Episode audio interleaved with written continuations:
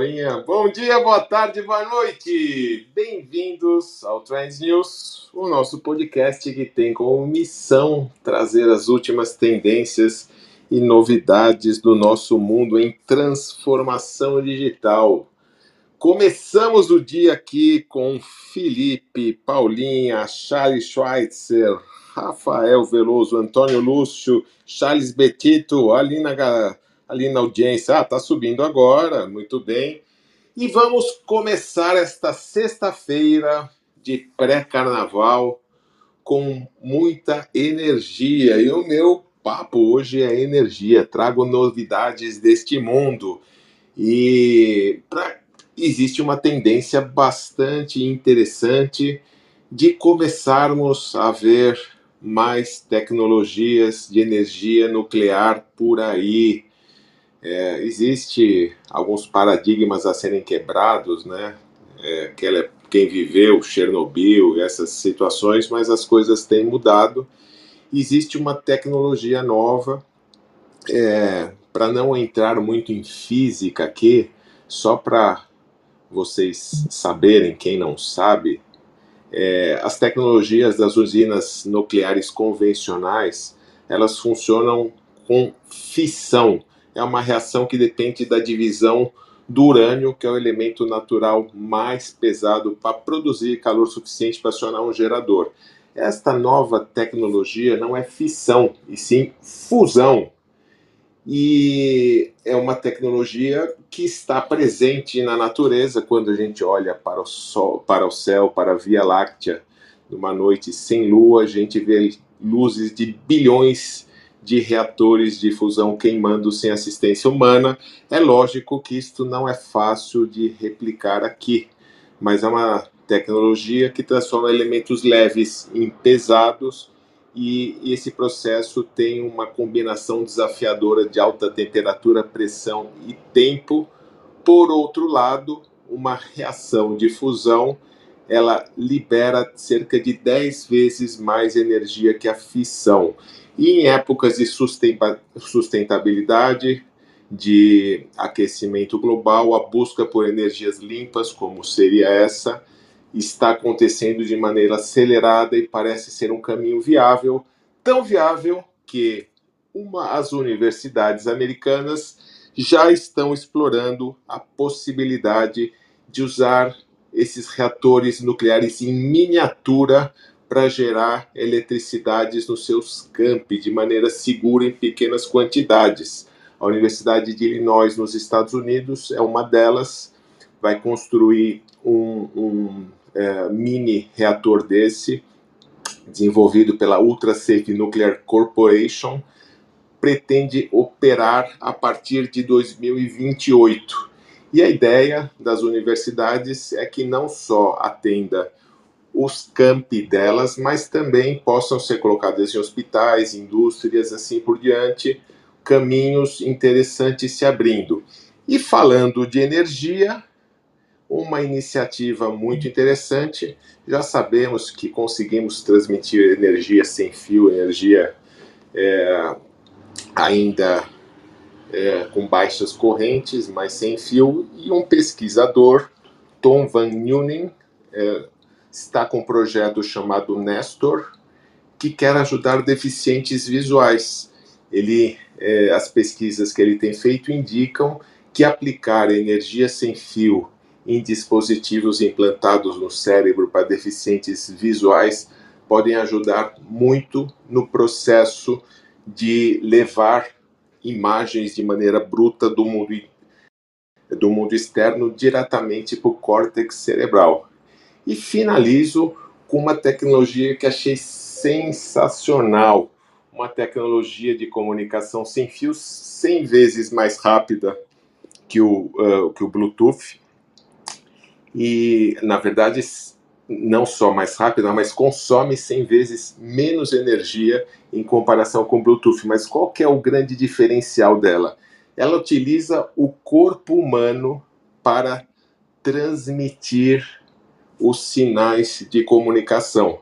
Então, eu publiquei um videozinho rápido na, no meu blog, na Carta Especialista, que mostra uma pessoa tocando na outra e, e fazendo uma transmissão, conexão. Isso vai servir para alimentar marca-passos, outros wearables.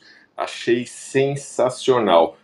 Bem, eu fico por aqui nos meus cinco minutinhos, porque sala cheia e vamos passar a bola agora para mestre Charles Betito, do mundo da mente, da inovação. O que você traz para a gente hoje, querido Charles? Bom dia, Renatão. Bom dia Bom a todo dia. mundo que está aqui com a gente. É, obrigado pela recepção. Vamos lá. Sala cheia tem que ser sucinto, específico e generoso, né? É um método neurocientífico para a gente se comunicar mais rápido. Vamos lá. O que, que eu trago hoje? Algumas coisas, três coisas bem rápidas. A primeira delas é que saiu um relatório recente aqui do Brand Finance falando que o TikTok passou o Facebook em valor de marca. Obviamente a gente viu que o Facebook aí caiu por conta de toda aquela aposta no metaverso, a gente sabe o que aconteceu, mas é, o que, que isso tem a ver com a saúde mental?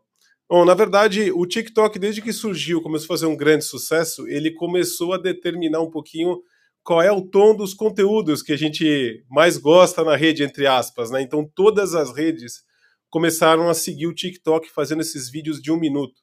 Eu mesmo que tenho um canal no YouTube, gosto muito de gerar conteúdo para esta rede, é, percebi o quanto essas redes, e YouTube no caso, estão dando prioridades para esses vídeos curtos.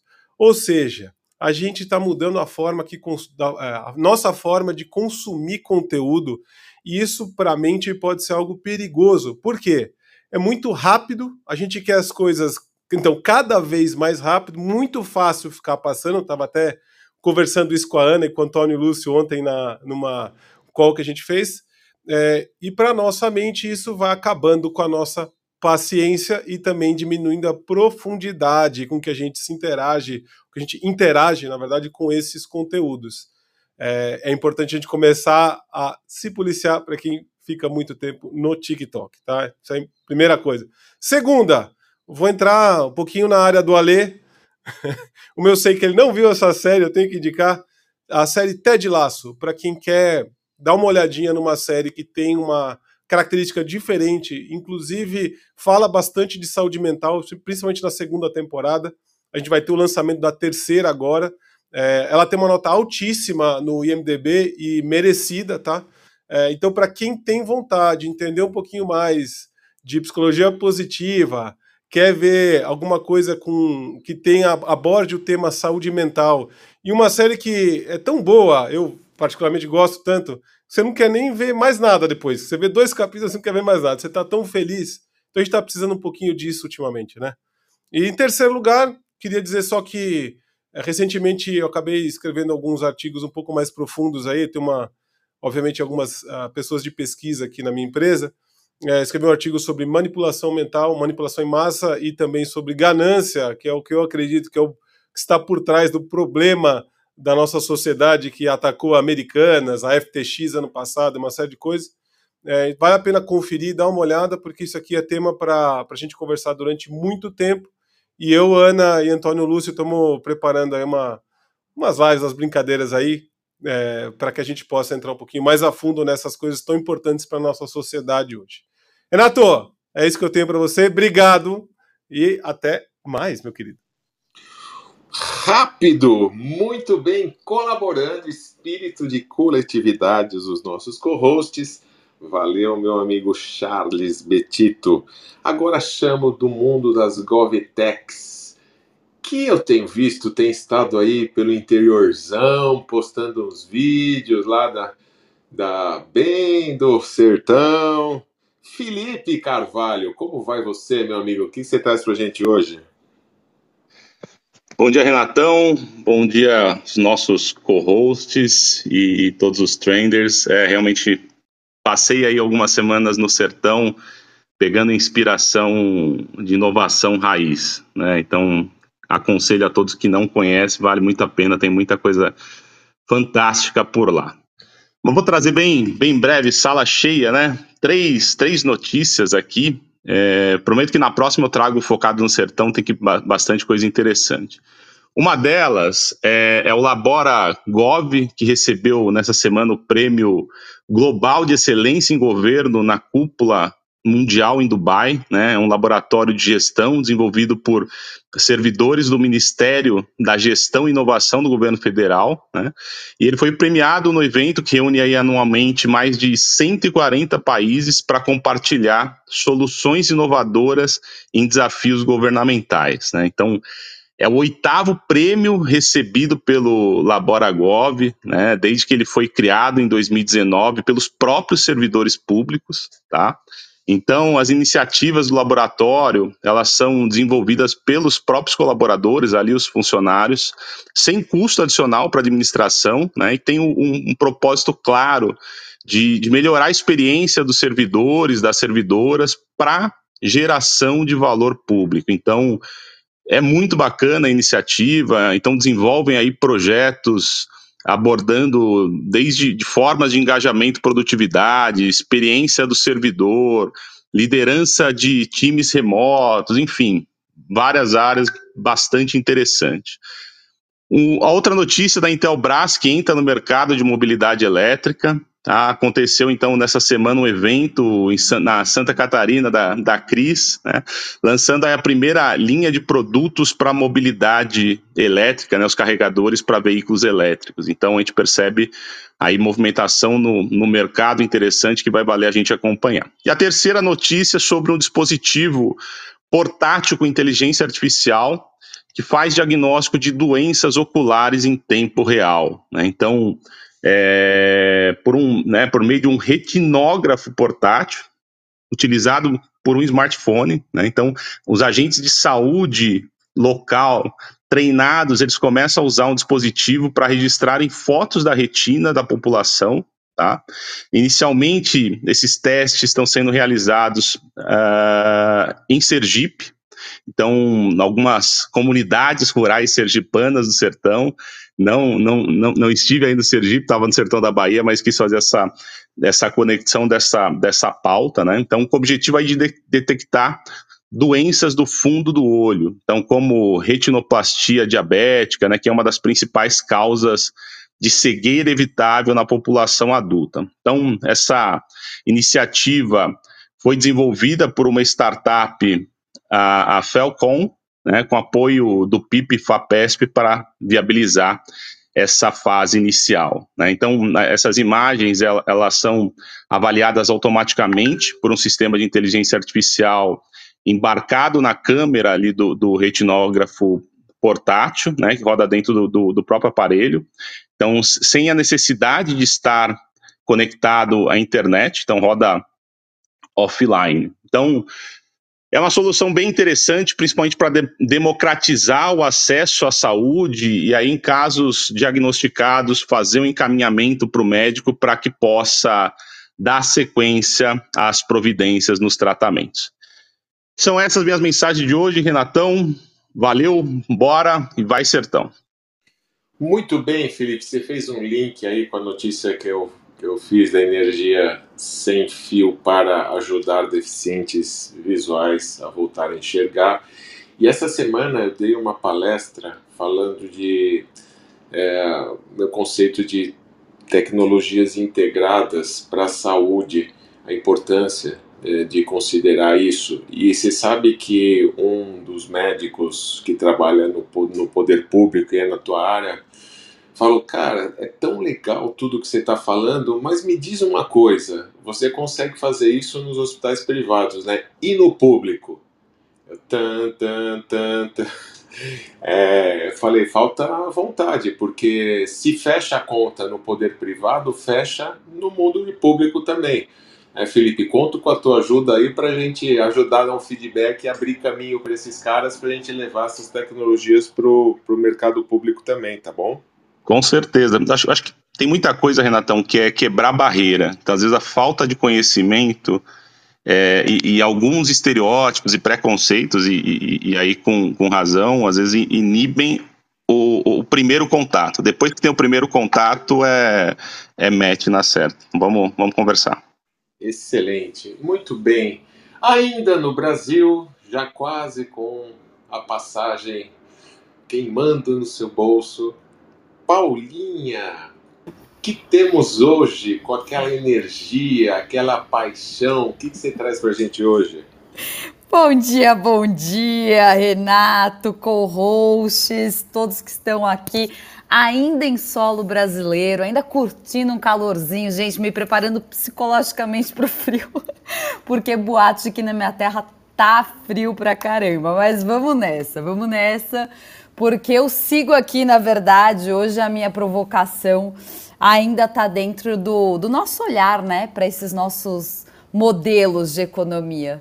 Eu sempre comento aqui, eu sempre falo nas rodas de discussão, nas palestras, enfim, que há alguns anos, quando eu falava de economia da paixão, todo mundo me achava muito poeta, né? Assim, nada contra os poetas, eu acho que muitos deles até são supervisionários e trazem é, uma provocação inovativa maior do que a gente autentica muitas vezes na sociedade, né? Mas eu diria que minha vida ela tá ficando mais fácil, né? Porque com todas essas rupturas aí da economia tradicional, e a gente vem discutindo muito isso aqui, né? Até na semana passada, Antônio Lúcio, é, é, Antônio Lúcio levantou aí, subiu no palanque, né, para contar um pouquinho do, das movimentações em torno de americanas, enfim. Né, e a gente vê que isso é só o, alguns dos primeiros passos de toda essa poeira que está saindo debaixo do tapete. E a gente começa a enxergar né, de forma um pouco mais efetiva esses novos modelos que estão sendo estabelecidos. E foi justamente sobre isso que eu falei no último artigo que eu escrevi para Fashion Revolution. Não sei se eu já comentei aqui, mas eu sou embaixadora desse movimento que une moda com sustentabilidade sociocultural e ambiental. E eu sou embaixadora do Fashion Revolution Brasil, porque justamente acredito muito nesse modelo, é, nesse formato e nessa visão aqui no Brasil. Eu realmente acho que a gente tem o que o mundo precisa e que a gente vai estar num centro muito importante de inovação nesse sentido também em dois, três anos. Mas enfim, lá eu contei um pouquinho é, sobre alguns dados e discussões né, que entraram nos palcos de últimos eventos que a gente já comentou por aqui. Então, Web Summit no final do ano passado, NRF agora no começo desse ano. Compartilhei alguns cases, né, inclusive de grandes marcas fazendo movimentações muito importantes em torno de novos modelos, como é, aluguel de roupas, revenda, enfim. Então, uma série de oportunidades que a gente pode começar a enxergar nesses novos modelos que vão fundamentando essa nova economia, né? Que é muito mais orientada para conexões, para relações, do que para princípios é, unicamente, exclusivamente transacionais. Né? Então, acho que vale dar uma olhadinha. A gente tem alguns modelos que crescem muito fora do Brasil, como a Depop, né? Que eu coloco aqui como uma referência.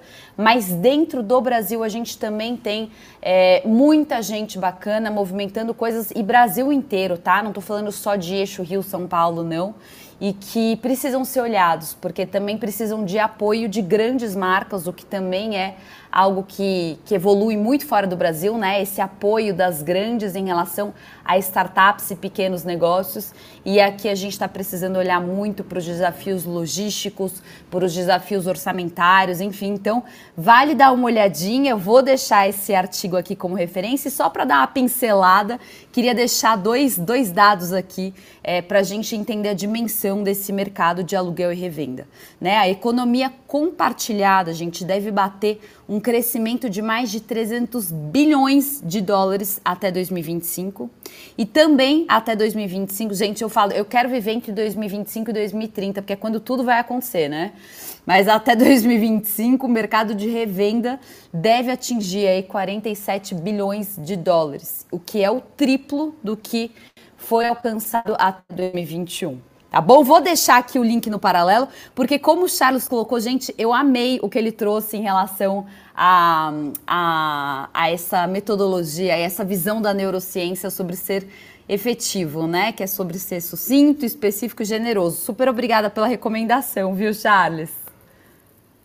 Muito bom, Paulinha. E eu estava vendo uma notícia essa semana, né, que essas questões que você falou relativas ao nosso país, nem sempre as soluções lá de fora é só copiar e colar para cá. Existem questões culturais muito fortes. Uma delas é o esquema de compartilhamento de carros, que lá fora está funcionando bastante bem e aqui no Brasil não está funcionando porque as pessoas têm preguiça de andar três, quatro quadras para pegar ou deixar o carro, não é isso? Isso é muito interessante. E eu acho que vale a gente olhar sempre né, com uma ótica crítica, mas também buscando as adaptações, porque ao mesmo tempo que a gente tem os desafios em relação a modelos que existem fora, muitas vezes a gente tem oportunidades que a gente não enxerga buscando essa lente do Ctrl-C, Ctrl-V. Né? A gente tem muito esse hábito de replicação do que está acontecendo fora, e isso tem muito a ver com aquela nossa história da síndrome do vira-lata. Né? Então, acho que sempre existe modelos aí, formas da gente adaptar e fazer acontecer. E essas iniciativas Brasil que estão surgindo, que estão emergindo, vale a gente olhar com carinho, assim. Mas tem total razão. Muito bem. E a galera que está sempre nos acompanhando aqui online, no Clubhouse, no LinkedIn, ou offline, Spotify, nas outras redes, entre no nosso grupo, aqui na nossa comunidade, no Trans News Community. É oportunidade de aqui a gente dar algumas pílulas de inovação, de tendências, mas lá tem a possibilidade de explorar mais. Artigos como esse que a Paulinha está falando, a gente vai colocar lá e vocês têm condições de interagir conosco. E se vocês não estiverem, quem não estiver online aqui no Clubhouse e não conseguir clicar no link, Pode procurar via LinkedIn, nas redes, está todo mundo por aí, fácil de ser encontrado e peça o link e venha se juntar a nós. E agora, já que Paulinhas mencionou o nosso querido Antônio Lúcio, diretamente do mundo do varejo, vai que a bola está com você, meu amigo. Bom dia, Renato. Bom dia a todos os co-hosts aqui presentes, trenders que nos acompanham todas as sextas-feiras. É um grande prazer estar aqui com vocês. Bom, pessoal, a saga kármica do varejo não tem fim.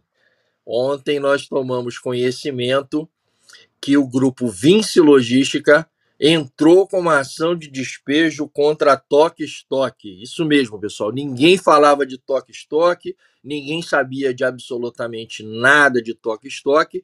E eis que ontem é, amanhecemos com a informação de que foi ajuizada uma ação de despejo para um armazém logístico que a Toque Stock opera em Extrema, que é divisa de Minas Gerais com São Paulo. E isso chamou muito a atenção é, de todo o mercado e apurando aí um pouquinho mais no detalhe, nós verificamos que o que está acontecendo com a Toque Stock é o mesmo problema que está acontecendo também com a Marisa e que está levando a um problema de dívida de curto prazo. A Toque Stock, a exemplo das lojas americanas, contratou a Alvarez e Marçal, que é uma empresa bem especializada nesse tipo de negociação, e a expectativa de todo o mercado é, é que realmente hajam outros problemas aí nos próximos meses, se bem que a indústria do varejo, de uma maneira geral, tenta colocar essas situações como situações isoladas, enfim, que não fazem parte de um contexto maior. Mas o fato é que muito provavelmente nós estamos aí presenciando um esgotamento do modelo especialmente o modelo de sustentação financeira de grandes varejistas que os leva a contrair dívidas para poder gerar caixa e no futuro isso tende realmente, eu acredito, a aparecer em outros. Então eu chamaria a atenção desse, desse problema. Vamos manter o radar ligado em relação a isso. E este aqui é um podcast de tendências. Se estamos falando de problemas financeiros com empresas de varejo, estamos falando para investidores, estamos falando para é, é, não só o mercado financeiro, mas estamos falando também para aquelas pessoas que têm vontade efetivamente de construir carreiras no varejo, pessoas que têm efetivamente vontade de se aprofundar um pouco mais no assunto. Então, essa tendência de sustentabilidade financeira das empresas varejistas, ela realmente entrou com tudo nesse ano de 2023 no nosso radar.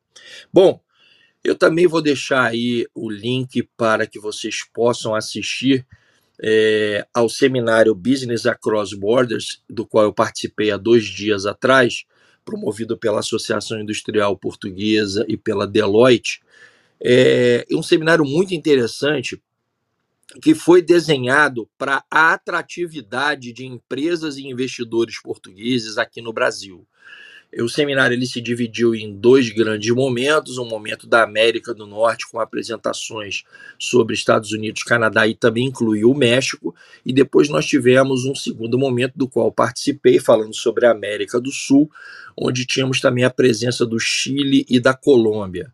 É um seminário muito interessante, é uma oportunidade de networking também bastante interessante para todos vocês. No link vocês conseguem se inscrever para o evento que ficou gravado no YouTube e também ter acesso a networking. Eu queria convidar vocês também a me seguirem nas redes sociais, no meu LinkedIn, Antônio Lúcio, e também no meu Instagram, Antônio Lúcio 07. E pessoal, semana que vem eu volto aqui para comentar o livro que eu comecei a ler ontem no final do dia, o Dobre Seus Lucros, de Bob Fiffer. É esse mesmo. O livro que vem sendo bastante comentado e que traz logo em sua capa a seguinte menção: abre aspas. O livro de cabeceira de Marcel Teles, o fundador da Ambev. Meu Deus, o que será que esse livro nos traz, hein? Dobre seus lucros de Bob Fiffer. Vamos falar a respeito dele na semana que vem. Renato, passo a bola de volta a você dentro dos cinco minutos combinados e vamos que vamos um ótimo carnaval a todos. Saúde e paz. Muito bem, querido Antônio. E com essas notícias do varejo, o que vem na minha cabeça é a grande frase do filósofo Sócrates: Tudo que sei é que nada sei. Tá de brincadeira, viu? Vamos lá diretamente do mundo da inovação e dos games, com ou sem polêmica, meu companheiro de carnaval, Charles Schweitzer. O que, que você traz pra gente hoje, Charles? Bom dia, Renato. Bom dia, co-hosts do Trends News. Hoje tem um assunto polêmico aí da indústria dos games. Eu vinha já acompanhando esse caso aí há algumas semanas e eu acho que já dá para a gente dizer que a história tem um desfecho é, para a gente poder comentar aqui dentro do Trends News. A autora dos livros e da obra de Harry Potter, a J.K. Rowland, ela foi considerada por toda a comunidade como uma pessoa transfóbica por algumas declarações que ela deu de forma pública no seu Twitter. É, ela já tentou se defender e se esquivar de algumas dessas declarações, é, porque a gente sabe que, na verdade, declarações públicas dessa natureza acabam incorrendo em um campo minado e é preciso se tomar bastante cuidado com o que se diz. Então, J.K. Rowling considerada transfóbica. E aí vem uma nova obra né, de Harry Potter, mas dessa vez mirando os games, que é o jogo Hog Hogwarts Legacy, que está sendo lançado para diversas plataformas. E aí a comunidade trans se organizou para gerar um grande boicote a essa obra, que na verdade tem baixíssima influência da J.K. Rowling, exceto pelo fato de se passar dentro do mundo de Harry Potter. A verdade é que talvez essa cultura do cancelamento esteja realmente chegando ao seu final, porque Hogwarts Legacy bateu todos os recordes de vendas nessas últimas semanas, superando inclusive o pico de vendas que tinha sido de um outro jogo é, incrível, né? Que foi lançado aí é, em 2020, que tinha sido de 13,7 milhões de vendas em três semanas. Hogwarts Legacy, para vocês terem uma ideia, vendeu 20 milhões de cópias em três semanas. Então, eu acho que o que sobra, o que resta dessa história toda, sem entrar no mérito se a J.K. Rowland é ou não transfóbica, é que talvez essa cultura do cancelamento esteja chegando ao seu final. E aí agora eu quero trazer uma notícia menos polêmica e que eu vibrei muito, achei isso muito interessante. Vou colocar até um sonzinho de fundo para dar essa notícia para vocês. É que na verdade o Grammy, pela primeira vez em 65 anos, criou a categoria de trilha sonora de games. E aí saiu a primeira premiação para Assassin's Creed Valhalla da Ubisoft. Quem ganhou esse primeiro prêmio, esse primeiro reconhecimento foi a Stephanie Economou com a trilha sonora de Assassin's Creed Valhalla. Então, deixo aí vocês curtindo um pouquinho aí de fundo uma das músicas que está presente dentro do jogo. E, enfim, se vocês quiserem saber mais sobre essa trilha sonora incrível, é só acessar ela dentro do Spotify. Devolvo para você, Renato. Boa sexta-feira. Valeu, meu amigo Charles. Tenho certeza que a sua fantasia de carnaval já está pronta. Fico até curioso em saber qual seria, mas você não precisa falar para nossos seguidores. Vamos manter segredo. Passo agora para o mundo cripto. Rafael Veloso, o que você traz para a gente hoje? Bom dia. Antes de ir para o mundo cripto, eu queria, gostei muito do que você comentou sobre a questão da fusão né, nuclear. E um, um do, eu vi, já li algumas matérias falando sobre a questão da corrida né, à Lua, onde a Lua tem um elemento chamado H3, o hélio 3, que seria muito interessante para estar tá realizando esse tipo de geração de energia. Eu vi algumas pessoas comentando que, por exemplo, é, parece um número muito absurdo, mas espero que seja algo disruptivo dessa forma que 40 gramas mais ou menos de hélio 3, que só tem lá na Lua devido às características, enfim, decisão de sol, enfim, de várias coisas que lá, que lá tem que aqui não tem. 40 gramas de hélio 3 seria o equivalente aí, sei lá, a milhares de toneladas de carvão, por exemplo, queimando. Então é bem interessante, é mais um motivo aí, além de todo o desenvolvimento né, de tecnologia, essa corrida espacial, e me parece que a China está de olho nisso daí. Mas vamos lá para as notícias do mundo cripto. Semana... Oi? Me pois não. uma coisa. No que, que a China não está de olho? Em tudo, né? Vamos em frente, meu amigo. Tá, né? Errado, tá. Vamos lá. O, é, essas semanas o pessoal tem comentado sobre uma talvez uma aplicabilidade diferente, uma usabilidade diferente da blockchain do Bitcoin, né? Que é aquela clássica reserva de valor e para alguns, para alguns moeda corrente. Né? Devido à volatilidade, eu acho que é meio complicado usar como moeda, mas, enfim, essa é, é a blockchain do Bitcoin, bem, bem clássica ali para Web3, bem conservadora. E aí inventaram agora o tal dos ordinals, que é o quê? Simplesmente é você pegar ali o Satoshi, que é a, a seria a décima casa decimal ali, seria 0,00001 Bitcoin, que é tipo a fração do Bitcoin, e o pessoal tá, tá classificando algum, algum é, um índice de raridade, seria os satoshis Epic, Legendário, Mythic e tal, enfim. Dependendo do bloco que ele foi minerado, se é o primeiro do bloco, enfim, tem toda uma característica aí. E junto disso, o pessoal está até confundindo um pouco, tem a, o, os desenvolvedores conseguiram, na verdade, sempre pôde, mas eles inventaram de fazer isso por agora, colocar fotos, NFTs e arquivos na blockchain do Bitcoin. Então, antes do Taproot, que foi em 2021, era possível colocar 80 bytes na sua trans, na, no bloco ali durante a sua transação. Que é para você fazer um registro, colocar um código. Inclusive, o, o Satoshi lá nos blocos Genesis colocou uma mensagem meio crítica a essa impressão de dinheiro que teve lá em 2008, enfim. E aí, depois do Taproot, o pessoal aumentou para 400 KB. E aí a galera tá começando a botar foto, enfim, estão querendo meio que fazer esse business de NFT dentro do, da blockchain do Bitcoin. E aí um minerador ele conseguiu é, ocupar um bloco inteiro. Ele, o bloco tem é, capacidade máxima do bloco do, do, da blockchain do Bitcoin é 4 megabytes. E ele encheu aquele bloco, ou seja, ele monopolizou o bloco anterior, tipo 10 minutos antes e 10 minutos depois, ou seja, 20 minutos na blockchain do Bitcoin ficou paralisada para o cara poder fazer isso. Né? Isso não, não seria algo por fora, seria algo burlado da rede. A rede continua segura, mas tem essa questão de começar a criar essa vontade de querer colocar muita coisa ali na blockchain do Bitcoin e começar a ficar mais lerda ainda e começar a monopolizar mais as transações. Isso aí está dividindo aí o pessoal que. opiniões opostas, né? Do, do pessoal que curte investir em Bitcoin. Uma parte boa é porque você aumenta ali a, a usabilidade da rede, você estaria gerando mais taxas mineradores, incentivando o minerador a aumentar o BIS, aumentar a segurança. Por outro lado, tem essa questão. E fico por aqui, Renato. Vou para você. Muito obrigado, meu colega de formação de engenharia, né?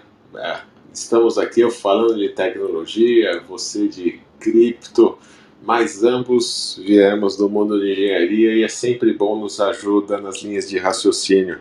Por isso que você já entrou nas questões de energia nuclear. Excelente. Passo a bola agora para o querido Ney Grando, meu companheiro de Brasil Digital para Todos. O que você traz para a gente hoje? Olá, Renato, meus caros colegas aqui do palco, os co-hosts, como eu, e, a, e, essa plateia maravilhosa aí que nos assiste.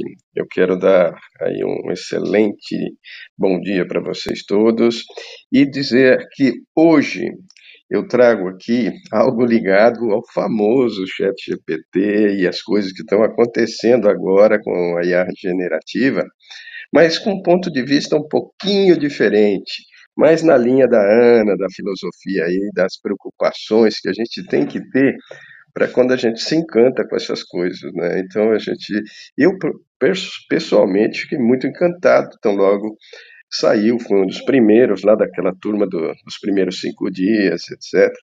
Mas uh, eu tenho acompanhado né, bastante as notícias e hoje, em especial, eu vi uma logo cedo que tem a ver com os perigos e às vezes a gente pensa que, é, que, que os perigos da, da, de, de, uma, de uma conversação né, com, com um sistema inteligente do outro lado, né, robótico ou não, é, conversacional de forma de texto, mas que em breve vai estar em, em, termos de, de voz, e que também você vai estar conversando com alguém que vai ter uma, uma, uma fisionomia do outro lado, ou seja, você vai conversar com alguém que você vai ver do outro lado como a imagem do avatar da IA. Então você vai estar conversando com essa imagem e tal. Então isso é uma coisa assim agora muito rápida, porque já tem todas as tecnologias para casar essas, essas coisas. Uma das coisas que a gente sabe, né, já em cima disso, é a questão do, do, desses problemas de erros, vieses e uma série de coisas que já tem ali.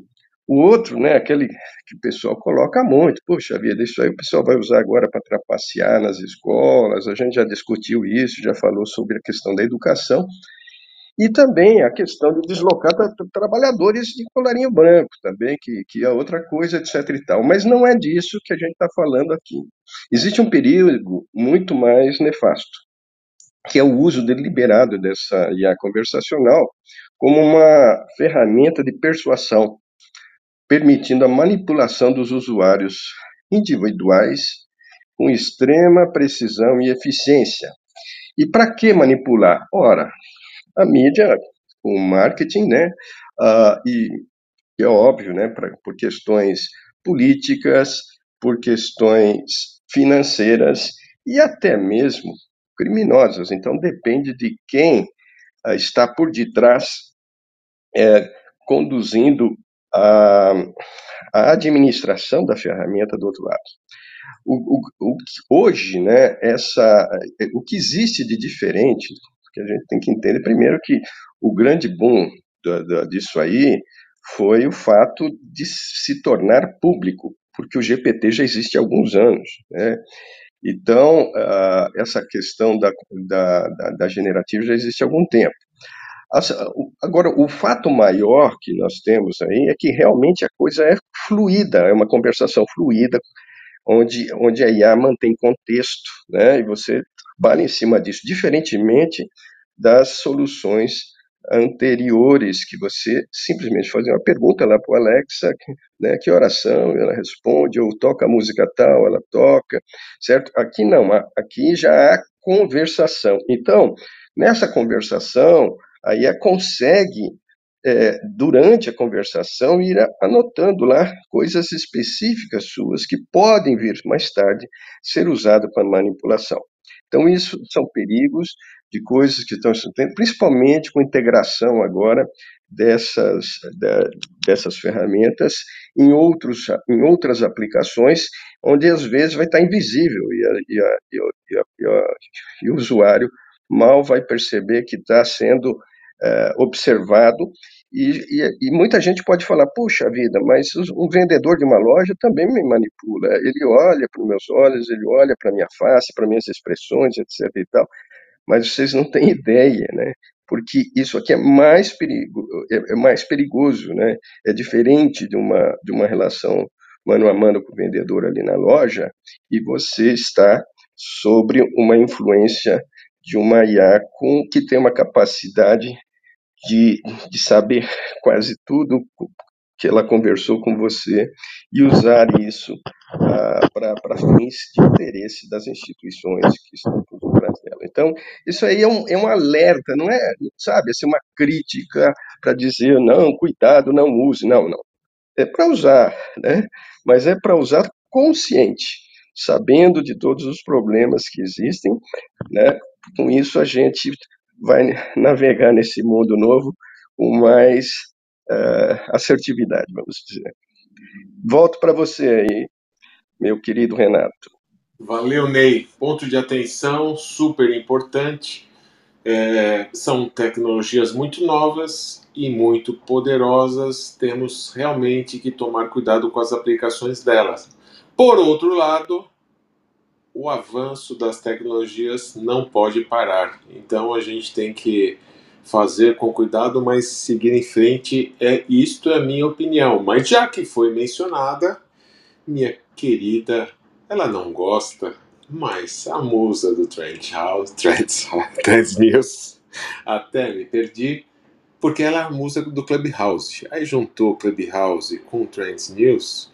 É, não sei, eu fico sem palavras. Aninha, bom dia, meu amor, tudo bem com você? O que, que você traz pra gente hoje? bom dia, tá vendo? Você tropeça na própria língua, né? é, essas suas vibrações eu senti aqui. ai, ai, bom dia, bom dia, meus amigos, bom dia, meus queridos co-hosts, bom dia, galera aí de baixo. Então, tô vendo que o pessoal tá denso, né? Acho que a Nai não tá aqui na sala hoje. A Nai tinha até reclamado, falou: Poxa vida, a gente só tá falando de coisa densa e tá denso mesmo, né, Renato? Tá, tá ficando mais complexo, tá ficando mais difícil de, de escapar é, de, de, conversas ou de, de tópicos como esse que o Ney abordou. É, é, não adianta. É, o que, que, eu reparei, né? Me parece que há um, um, um, uma sucessão de deslumbres e desgastes muito rápido com, com as coisas que nós estamos trazendo para nós mesmos, né? Então, a gente está falando agora de, de, do hype da inteligência artificial, que não é hype, na verdade, né? É, os caras estão há 15 anos fazendo esse tipo de, de aprofundamento no negócio e, obviamente, vira hype quando nós, é, o afegão médio, o cidadão comum, acessa aquilo que está em um laboratório, que, que, é, que, é, que é o dia a dia desse grupo é, grande de pessoas aí que trabalham nos bastidores há muito tempo, né? A mesma coisa a gente vai ver com essa questão do metaverso. Desapareceu agora, virou piada, todo mundo rindo, o metaverso flopou. Daqui a 5, 7 anos, quando a coisa estiver estruturalmente pronta e vier à tona de novo, vai todo mundo voltar correndo para isso, né? O que, que acontece? As pessoas não estão tendo tempo de refletir em cima do que são as verdadeiras aplicações, porque elas querem transformar tudo em produto na sequência. O mundo da tecnologia, Renato, está com um baita de um problema de produto. É, e eu estou fazendo o link aqui com uma, a fala do Antônio Lúcio e um pouquinho da economia da, da, da paixão da Paula. O que, que acontece? A gente está num modelo é, é, é, de mercado, a gente está num modelo de, onde o crescimento constante é necessário. A gente precisa crescer, manter a roda é, girando, é, é, é, a escada rolante, né? A escada rolante tem que estar tá sempre ascendendo, porque tem que dar cada vez mais lucro, e eu não estou fazendo juízo de valor, eu estou constatando uma realidade. E aí o que, que acontece?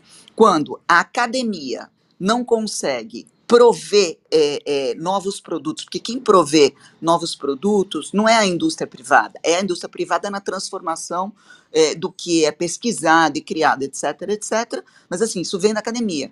Quando a academia precisa de mais tempo para novas tecnologias ou para disrupção mesmo, né? não para inovação incremental, para disrupção, o que, que acontece? A gente fica sem produto para vender. É, é, a lógica da, da a, a tecnologia tá que nem Renner coleção outono e inverno, né? Você tem tecnologia verão, tecnologia inverno, metaverso, inteligência artificial. Daqui a pouco vai ser computação quântica, it to bit agora, né? Porque escutem o que eu estou te falando, aprendam e anotem no caderninho, it to bit. Daqui a cinco dias é todo mundo falando de it to bit. Aí o que que acontece? É, a gente entra nesse processo de desgaste e a gente acaba nem olhando o que, que realmente é e dá para fazer com aquilo que a gente tem na mão. Então, minha sugestão, vamos respirar, galera, respirar e estudar.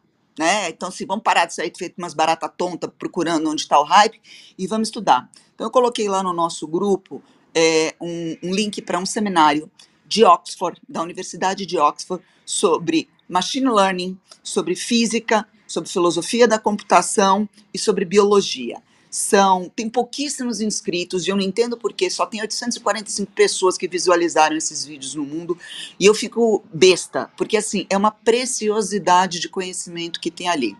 Dá para a gente entender os foundations do que a gente está vivendo e dá para a gente entender onde, onde quando algumas das cabeças mais poderosas do mundo estão pensando é, o que fazer com o que a gente tem e o que, que dá para fazer daqui para frente. Entre eles, eu vou destacar a palestra de um cara que se chama Craig Munt. É, ele foi é, é, o assessor, ele é, era o assessor especial do Bill Gates para a inteligência artificial dentro da Microsoft, é o cara do Satya dentro da OpenAI. Ele já estava dentro do projeto do OpenAI há mais ou menos uns três anos, desde o comecinho, e ele fala numa palestra uma coisa muito interessante. Ele fala que nós não estamos sendo bons pais para a inteligência artificial e que nós não temos que nos preocupar é, com estarmos controlando a inteligência artificial ou eticamente, blá blá. Não, que a gente tem que estar preparado e eticamente preocupado e ensinar as nossas crianças a serem bons tutores, bons pais e bons companheiros para a inteligência artificial. Porque a, a, a, intrinsecamente ela é um reflexo do ser humano. Ela vai ser o reflexo do tutor dela. E no, no ponto de vista do cara da Microsoft, nós não somos bons tutores para inteligência artificial. Então fica a minha dica hoje aqui, Renato, é, é, passo a bola para você. E vai para o grupo esses links que eu estou te falando. Beijos. Boa, Aninha. Você complementou bem a provocação que o Ney fez. Eu acho que é bem interessante, né? Porque a inteligência artificial só existe porque nós, seres humaninhos, a desenvolvemos. Então, dependendo da maneira que nós conduzirmos isso, ela pode ser melhor ou pior.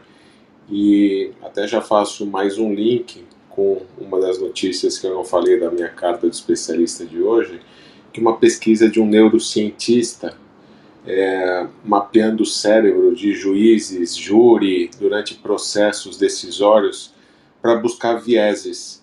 E a primeira vez adivinha se os juízes e os júris não têm vieses. Acaba tendo sim, é o que a, a pesquisa dele está indicando. Então, se nós, seres humanos, temos nossos vieses, a gente tem que tomar muito cuidado para não replicar isso para as IAs. Muito bom, eu sei que quem entende bastante, pesquisa bastante esses assuntos de Techs é a nossa querida Cris, lá da ilha, da linda ilha de Floripa. Tudo bem com você, Cris? O carnaval por aí está prometendo? Oi, pessoal, bom dia, co-hosts, amigos queridos e pessoal que está ouvindo. Tudo bem com vocês? Tudo jóia por aqui, Renato? Tá um clima assim, nossa, a ilha tá pegando fogo. Não, tá até com trânsito, tá me lembrando um pouquinho o trânsito de São Paulo, para falar bem a verdade, não tô querendo nem sair de casa, tá? Eu tô aqui bem pertinho de uma parte que é bem conhecida pelos bloquinhos de carnaval, que é em Santo Antônio de Lisboa, que eu acho que é a, a Vila Madalena com praia. Assim, é, é como eu descreveria Santo Antônio de Lisboa, né? É, é muito bacana lá, uma delícia. Tem restaurantes de ostra ali, é, super conhecidos. É muito legal, tá? Mas, né? O carnaval agora tá pegando fogo. Pós-pandemia, esse é o primeiro carnaval oficialmente, assim, tudo liberado na ilha, então o pessoal tá aproveitando. E o calor tá incrível, né? Então, imagina só, né? Todo mundo veio para cá, que normalmente vem, né? Enfim, e provavelmente muito mais, né? É, bom, pessoal, eu focando aqui nas minhas, nas minhas notícias, não sei se tem mais gente para finalizar a sala, vou, vou focar aqui, né, que nem, é, que nem a gente está propondo, né, a sala bem sucinta, mas generosa, não é isso? Muito Boa, bacana Cris. também, eu adorei. E hoje, não, a gente é, parabéns para todos os co-hosts, né? Todo mundo dando mensagem, a gente está terminando o tempo vai que é tua, e Santo Antônio de Lisboa, que delícia, aqueles mariscos, ai meu Deus céu, que saudade. É muito gostoso, olha, eu, eu, eu vou, vou deixar aqui um, um, um, um convite para a gente um dia combinar um happy hour Trends News, fazer uma, uma fazer um Trends News sexta-feira live, todo mundo aqui em Florianópolis. E com vídeo, né, para mostrar o visual que é maravilhoso ali você sentado nos barzinhos, né? Com certeza, a gente faz que nem é, o Charles que está fazendo isso, né? Ele está fazendo, é, tá fazendo um, uma filmagem dos bastidores, né? Dele com o Trend News. É o Char é Charles, é você que está fazendo Charles isso? Charles Schweitzer, sim. Charles Betito é bom de câmera, mas quem está fazendo isso é o Charles Schweitzer, tá bem ah, legal. Sim. Acessem a rede deles que tem um por trás dos bastidores com Charles Schweitzer. É muito legal. Eu achei máxima essa ideia dela, super criativa. E, bom, bora lá aqui com as notícias. Um, a primeira notícia é uh, um, um super, um Hyperloop, né? Que é uma, um, uma, uma, é, uma cadeia, uma rede de túneis. Um, underground, né, no, no, no subsolo, é, que está sendo construída pela Europa é, por uma ideia que o Elon Musk soltou no mercado, né, e não é os Estados Unidos que vai que vai vencer essa corrida aparentemente, mas a Cargo South Train, é, CST, que uh, que está ali na Europa, né, vai fazer toda uma uma tem uma sede em Bruxelas, né, vai fazer toda uma corrente, uma rede de túneis para transporte em alta velocidade. Essa ideia do, do Musk. Uh, e mas eles que estão que estão aí na corrida. A princípio, é, a ideia do Musk, a princípio, era para transporte público, né, de passageiros. É uma, seria uma mistura de trem de alta velocidade com aviões, assim, né? Porque é, realmente é alta hipervelocidade é, e também estaria é, estaria livre de qualquer problema com intempéries, né? Então é, é bem interessante e está sendo construído ali a partir da Suíça. Né? Mas a princípio eles vão fazer mais para carga, né? Para transporte de carga, né? Então é, é, um, não é uma coisa simples, trivial, é um projeto absolutamente gigantesco, é, porque a, é toda uma logística, né? Tem pontos, eles vão interligar a Europa inteira aqui, pelo que eles estão falando na notícia, tá? Então é, a Europa a parte de logística da Europa vai underground, né? Então vai livrar bem as estradas ali. Eu vejo que isso seria uma coisa, uma dessas coisas copy-paste que poderia ser excelente para o Brasil, né? Embora a gente já tenha uma, né, uma, uma, uma possibilidade de exploração dos rios que a gente não faz em relação a isso, essa parte de logística, né? É, enfim, fica aqui a curiosidade, né, para a gente entender um pouquinho desse perfil cultural Brasil em relação à logística e caminhões, né. Bom, uh, a próxima notícia é uh, essa é uma notícia interessante é, para a questão de design, né. É, foi uh, feito um teste é, com bastante sucesso para baterias impressas em 3D, baterias de alta performance, inclusive, não é? E uh, elas podem tomar, por que, que é bom para o design? Elas podem tomar qualquer formato, elas tá um formato. É, isso abre uma grande margem aí. Uma coisa que não ficou clara para mim na notícia é em relação à produção, é, ao tempo de produção, é, em, em termos de escala dessa produção. Uh, ficou, fiquei na dúvida aqui, na notícia não aprofunda muito nessa questão, depois eu até vou investigar para falar mais para vocês. É, mas, em relação à parte de design, de produto, me parece que vai ter um salto aí, um ganho por conta disso, né? Então, essas baterias são super é, funcionais é, da Saku, é, Blackstone Technology e Photocentric Technology. Bem interessante, bem interessante esse conceito aqui de, de bateria 3D. E aí, para encerrar com, com essa visão mais light, mais leve para a parte de carnaval, né? Vamos fazer uma analogia aqui, porque é uma tecnologia, não é uma tecnologia do né, GTP, enfim, mas né, é uma tecnologia que, por incrível que pareça, é uma invenção é, centenária, quer dizer, há 160 anos não existe uma invenção nessa indústria, que é a indústria de sewing, né, de, de costura, de, da, da, de fashion design. É, então, há 160 anos, ninguém inventa nada novo para essa área, para essa parte específica da, do, do, fashion design, que é a parte de você de corte e costura, que é onde você tem que fazer aqueles moldes de papéis. Quem trabalha nesse segmento é, sabe muito bem como funciona. É uma coisa cansativa, exaustiva. Você erra molde, tem que começar tudo de novo, pode perder peça, enfim, é um processo longo e é uma tecnologia nova que uh, a Dito uh, lançou no Fashion no, no, no Fashion no Nova York no Fashion Week, né? E uh, como é que ela funciona? Ela projeta é, os moldes no pano que você está querendo cortar.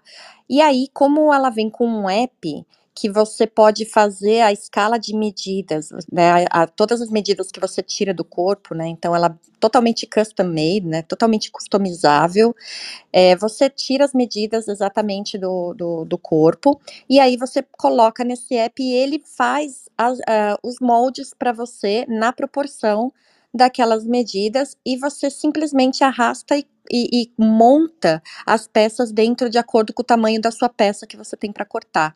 Então, ela é totalmente customizável. É, é, não, a tecnologia em si, como eu tô falando, não é uma coisa absurda, né? Uma coisa que, inclusive, dá para fazer, né? A gente está falando do copy-paste aqui, mas dá para fazer o copy-paste e com certeza influenciar o carnaval do ano que vem, né? Que de repente você pode fazer a sua fantasia de casa. Então é isso, pessoal. É uma tecnologia bem interessante é, e que veio para inovar aí o potencial uh, homemade. Uh, fashion design, né? Então agora todo mundo pode virar um fashion designer. É isso aí, Renato. Obrigada a todo mundo. Um beijão para vocês. Bom carnaval. Excelentes notícias, Cris. Me fez lembrar meu saudoso avô, pai da minha mãe, que veio lá da Lituânia e era alfaiate. E eu cresci vendo ele costurar. Foi uma lembrança muito boa.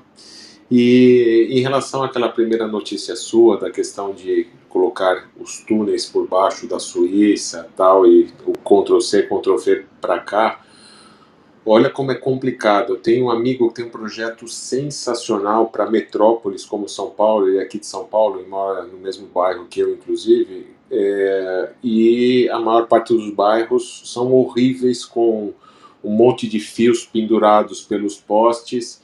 E ele fez um projeto muito interessante com um ROI que se paga de criar túneis subterrâneos e, e enterrar toda a fiação e, e esses túneis servirem inclusive para coleta de lixo, para para outras utilidades que, que são necessárias na manutenção de uma cidade. E não vai por causa de poder público. Volta a questão lá do mundo do Felipe. Já tentou falar com vereador, prefeito e para cá, para lá, e não vai. É incrível, projeto que se paga sensacional e não avança. Então, é difícil, né? Muitas vezes a gente tem as tecnologias disponíveis, mas a gente não consegue viabilizá-las na prática. Mas muito obrigado pelas notícias. Renatão, gostei dessa, depois quero conversar, hein? Sim, cara, o projeto é sensacional, Felipe. Eu vou apresentar você para o meu amigo Wagner Pretel e ele vai falar, vai mostrar para você com quem ele já falou, com quem ele já fez, o que, que ele agora vai e o negócio não vai. E você será apresentado. Bom, galera, em espírito de carnaval, exatamente 9 horas da manhã, parabéns aos nossos queridos co-hosts, 10 especialistas dando suas mensagens com altíssimo valor agregado, provocando muitas reflexões para as pessoas que aqui estão. E vamos para o carnaval agora, né? Aproveitar que todos possam curtir bastante. É brincar, deixar a mente livre, cada um buscar o seu caminho. E uma ótima sexta-feira, muitas energias para todos. Nossos co-hosts vão despedir de todos com o nosso tradicional.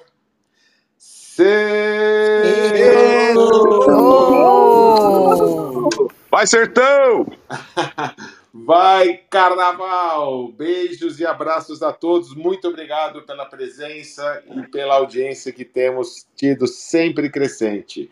Beijos no coração de todos. Até sexta-feira que vem. Bom fim de semana, pessoal. Sextou.